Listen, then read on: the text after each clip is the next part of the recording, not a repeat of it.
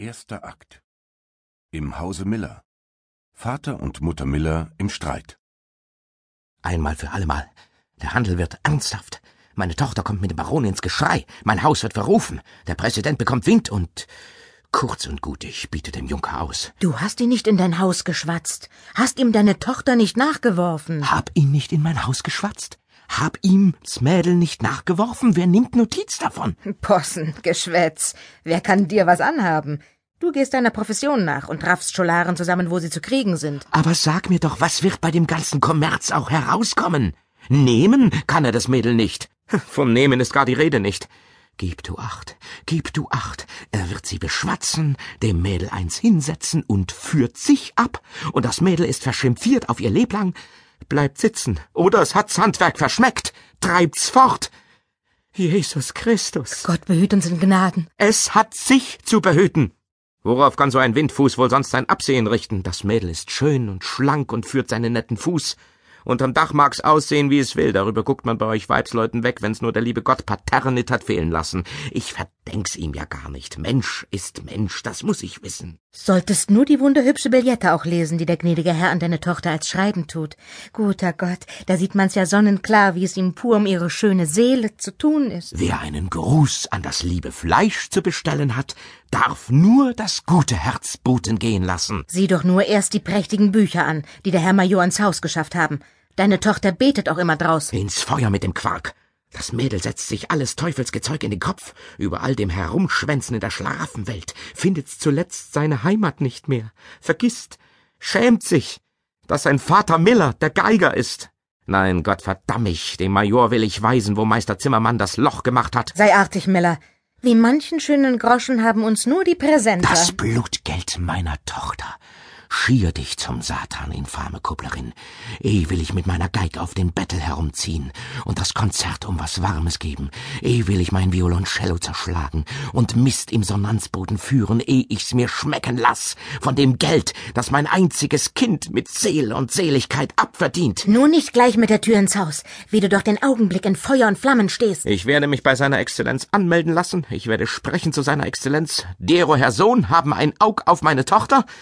Meine Tochter ist zu schlecht zu dero Herrn Sohns Frau, aber zu dero Herrn Sohns Hure ist meine Tochter zu kostbar und damit basta. Ich heiße Miller. Der Sekretär Wurm tritt auf. Ah, guten Morgen, Herr Sekretare. Hat man auch einmal wieder das Vergnügen von Ihnen? Meinerseits, meinerseits, Frau Base. Wo eine Kavaliersgnade einspricht, kommt mein bürgerliches Vergnügen in gar keine Rechnung. Was Sie nicht sagen, Herr Sekretare. Des Herrn Majors von Walter hohe Gnaden machen uns wohl je und je das Pläsier, doch verachten wir darum niemand. Im Herrn einen Sessel, Frau. Wollen's ablegen, Herr Landsmann? Nun, und wie befindet sich denn meine zukünftige? Oder gewesene? Ich will doch nicht hoffen. Kriegt man sie nicht zu sehen, Mamsell Luisen? Danken der Nachfrage, Herr Sekretare. Aber meine Tochter ist doch gar nicht hochmütig. Weib! Bedauern's nur, dass sie die Ehre nicht haben kann vom Herrn Sekretare. Sie ist eben in der Mess, meine Tochter. Das freut mich, freut mich. Ich werd mal eine fromme christliche Frau an ihr haben. Ja, aber Herr Sekretare. Weib! Wenn Ihnen unser Haus sonst irgendwo dienen kann, mit allem Vergnügen. Herr Sekretare. Sonst irgendwo. Schönen Dank. Schönen Dank. Aber wie der Herr Sekretare selber die Einsicht werden haben. Weib! Gut ist gut und besser ist besser. Und einem einzigen Kind mag man doch auch nicht vor seinem Glück sein. Sie werden mich ja doch wohl merken, Herr Sekretare? Merken? Nicht doch. Oh ja. Äh, Was meinen Sie? Nun, nur, ich dächte nur, äh, ich meine, weil eben halt der liebe Gott meine Tochter Bardu zur gnädigen Madame will haben. Was sagen Sie da? Was? Bleiben sitzen, bleiben sitzen, Herr Sekretarius. Das Weib ist eine alberne Gans. Wo soll eine gnädige Madame herkommen? Was für ein Esel streckt sein Langohr aus diesem Geschwätze? Schmähl du, solang du willst. Was ich weiß, weiß ich. Und was der Herr Major gesagt hat, das hat er gesagt. Willst du dein Maul halten? Willst du das Violoncell am Hirnkasten wissen? Was kannst du wissen? Was kann er gesagt haben? Kehren Sie sich nicht an das Geklatsch, Herr Vetter. Marsch du in deine Küche! Werden mich doch nicht für des Dummkopfs leiblichen Schwager halten, dass ich oben aus wollen mit dem Mädel, werden doch das nicht von mir denken, Herr Sekretarius. Sie haben mich jederzeit den Mann von Wort sehen lassen, und meine Ansprüche auf Ihre Tochter waren so gut als unterschrieben. Wenn Sie vielleicht von einem adligen Windbeutel Herr herumgeholt. Sekretär Wurm, mehr Respekt, wenn man bitten darf. Halt du dein Maul, sag ich. Lassen Sie es gut sein, Herr Vetter. Es bleibt beim Alten.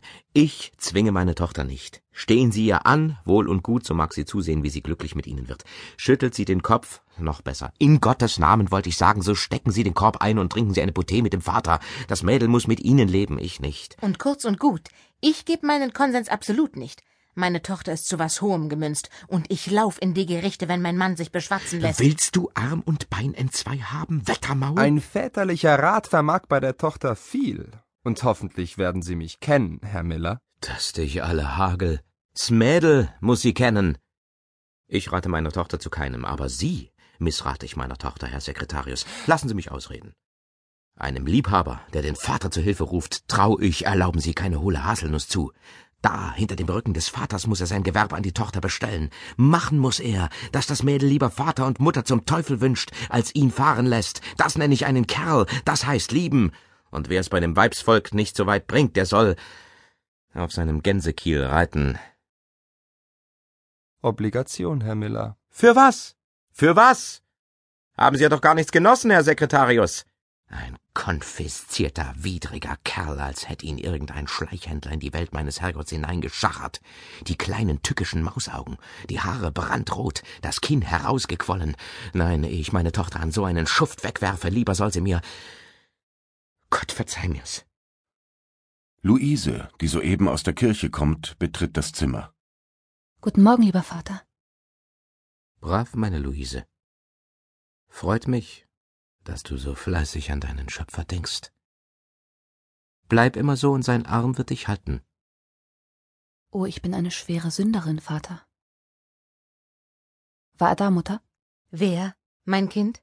Ach, ich vergaß, dass es noch außer ihm Menschen gibt. Mein Kopf ist so wüste. Er war nicht da. Walter, Ich dachte, meine Luise hätte den Namen in der Kirche gelassen. ich verstehe ihn, Vater. Fühle das Messer, das er in mein Gewissen stößt. Aber es kommt zu spät. Ich hab keine Andacht mehr. Vater, der Himmel und Ferdinand reißen an meiner blutenden Seele. Und ich fürchte, ich, ich fürchte, Da haben wir es. Das ist die Frucht von dem gottlosen Lesen. wo er wohl jetzt ist. Dies bisschen Leben. Dürfte ich es hinhauchen, in ein leises, schmeichelndes Lüftchen sein Gesicht abzukühlen? Dies Blümchen Jugend. Wär's ein Veilchen und er träte drauf und es dürfte bescheiden unter ihm sterben. Damit genügte mir, Vater. Wenn die Mücke in ihren Strahlen sich sonnt, kann sie das strafen, die stolze majestätische Sonne? Höre, Luise. Das bissel Bodensatz meiner Jahre. Ich gäb es hin, hättest du den Major nie gesehen. als ich ihn das erste Mal sah und mir das Blut in die Wangen stieg. Froher jagten alle Pulse, jede Wallung sprach, jeder Atem lispelte, er ist's. Und wie das wiederklang durch die ganze mitfreunde Welt, damals, oh damals ging in meiner Seele der erste Morgen auf. Luise, teures, herrliches Kind. Nimm meinen alten mürben Kopf. Nimm alles. Alles. Den Major. Gott ist mein Zeuge. Ich kann ihn dir nimmer geben. Auch will ich ihn ja jetzt nicht, mein Vater. Ich entsag ihm für dieses Leben. Dann, Mutter, dann, wenn die Schranken des Unterschieds einstürzen. Wenn von uns abspringen all die verhassten Hülsen des Standes. Menschen nur Menschen sind. Luise, der Major. Er springt über die Planke. Wo verberg ich mich doch? Bleib sie doch. Mutter, Mein Gott, wie sehe ich aus? Ich muss mich ja schämen. Ich darf mich nicht vor seiner Gnaden so sehen lassen.